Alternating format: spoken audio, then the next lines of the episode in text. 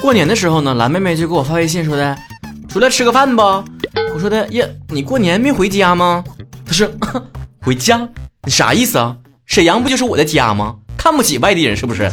没有啊，我说的那个家是老家呀。她说啥意思啊？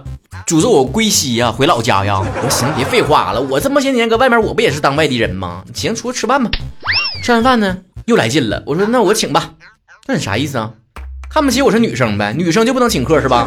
你这什么刻板印象？男生和女生一起吃饭，每次都是男生请吗？我说行行，你请你请你请。他说那你啥意思啊？你好意思让我请客啊啊？替你大个老爷们抠搜的一天。我说要不然咱俩 A A 得了。他说你啥意思啊？挺长时间没见面了，外道了呗，对不？跟我 A A 上了是吧？我实在受不了了。我说你要实在这么想，我也没办法。那你说怎么办吧？他说你什么态度啊？啊，那不耐烦了呗？你问我呀？你不应该想好怎么解决吗？我说这位亲，咱俩只是普通朋友，我不是你老公，你不用这么跟我说话。他一想，哎呀，不好意思，串戏了。我说你说吧，最近又关注什么垃圾营销号了，还是心灵鸡汤的视频了？这扣帽子技术见长啊，跟哪个扣篮高手学的呀？这种场面，我暂时还能够宠辱不惊的面对。毕竟曹哥也是冲浪多时，在网上看到很多稀奇古怪的东西，也都是见怪不怪了，是吧？咱都不说一些什么电影啊、电视剧啊、书啊，都会被一些网友指责的三观不正啊。这部剧呢是不尊重谁，那本书呢是暗讽谁，这个电影呢是歧视谁，哪部作品都无法逃脱道德标兵的审视。但要论对于政治正确这件事的狂热追求呢，咱还得看美国，是吧？你必须保持谨言慎行，避免被别人扣上各种种族歧视、LGBT 群体歧视、性别歧视的各种帽子啊，对吧？咱就说之前啊，CK 推出那个广告，很多人搁在网上可能看到过。这个广告的模特呢是个大码模特，你要不明白什么叫大码，看曹哥就明白了啊。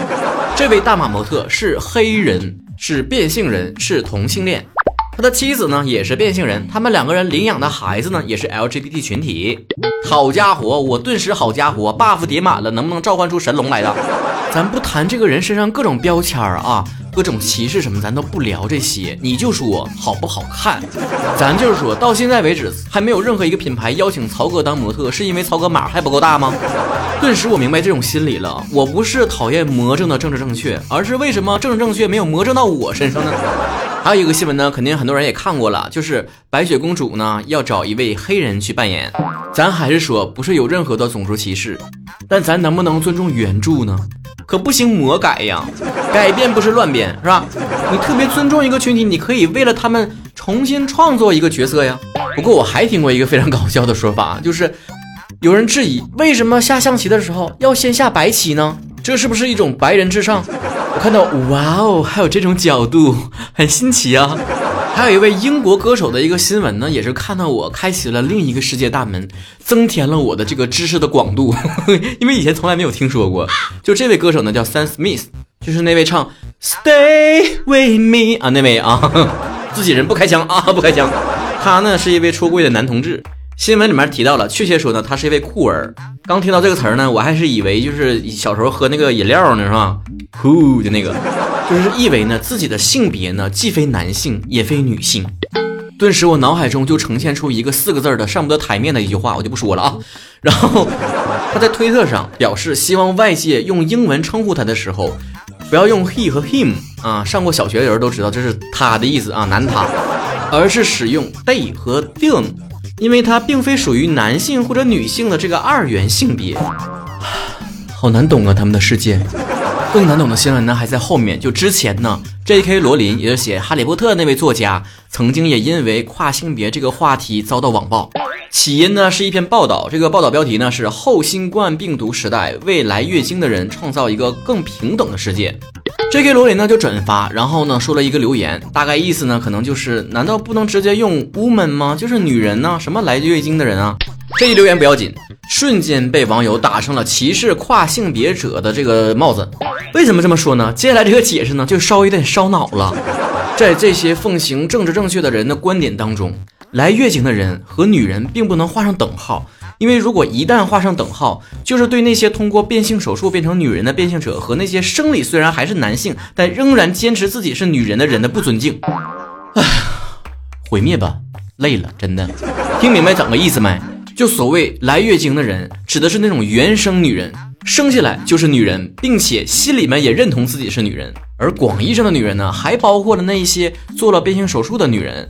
以及还没做，但是心里面认为自己是女人的女人，J.K. 罗琳也表示很无语啊，就说如果性别不是真实的话，那也不存在同性间的吸引力。如果性别不是真实的，那么全球女性的真实生活就会被抹去，是不是更烧脑了啊？我粗浅的理解呢，也就是虽然尊重这一些跨性别者，但在生理上的性别是不是就男性和女性？说一个简单点的例子啊，也是外国网友争论的焦点。如果一个人他的生理上是男性，但他内心对自己的认定的性别是女性，也就是心理的跨性别者，那他是去男厕所还是女厕所？这很显然不就应该去男厕所吗？但我的节目呢还好，就是没有火到海外去，不然也会被网暴。因为这种想法非常的不政治正确，因为你没能尊重那些心理上认定自己是女性的男性。这玩意儿他心里咋认定的，咱咋知道啊？随便一个男的说自己我是女的，我就能进枪。如此一来，广大女性同胞的利益怎么被保护啊？你搁里面洗着澡呢，突然进来个男的，他说自己心里面是跨性别者，他就进来了，你能干吗？即便 J.K. 罗琳之后发了很多推特去解释自己并不是歧视任何一个群体，还是被各种无情的网暴啊、人肉啊，还有取消文化。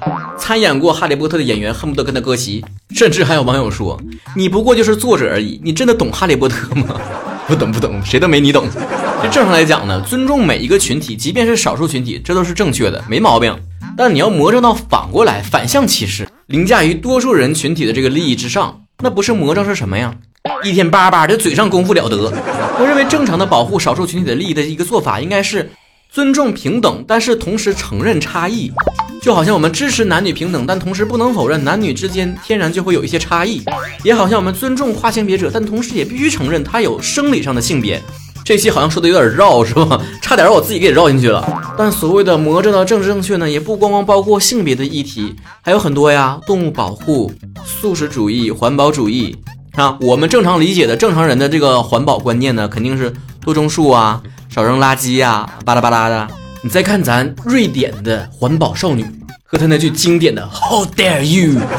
人家出行啊，参加活动都是低碳出行，坐了高级的帆船，但全程呢有直升飞机的拍摄啊，重新定义低碳。他说过哪些话？如何被别人当枪使？人设如何崩塌？这些事儿咱都不展开说了啊。最经典的还是属于他啊，翘课啊，不上学啊，罢学，然后去宣传环保主义。我合理怀疑他只是为自己逃学找了一个正当借口。有那功夫，你都不如在蚂蚁森林上多收点能量，是吧？还能种两棵树呢。总之，希望这种魔怔的风气咱们就不要跟风了。相互尊重确实能够更加包容，但不要以那种脱离大多数人思维的这种敏感，创造出上纲上线的氛围，妖魔化了平权和公益原本的意义。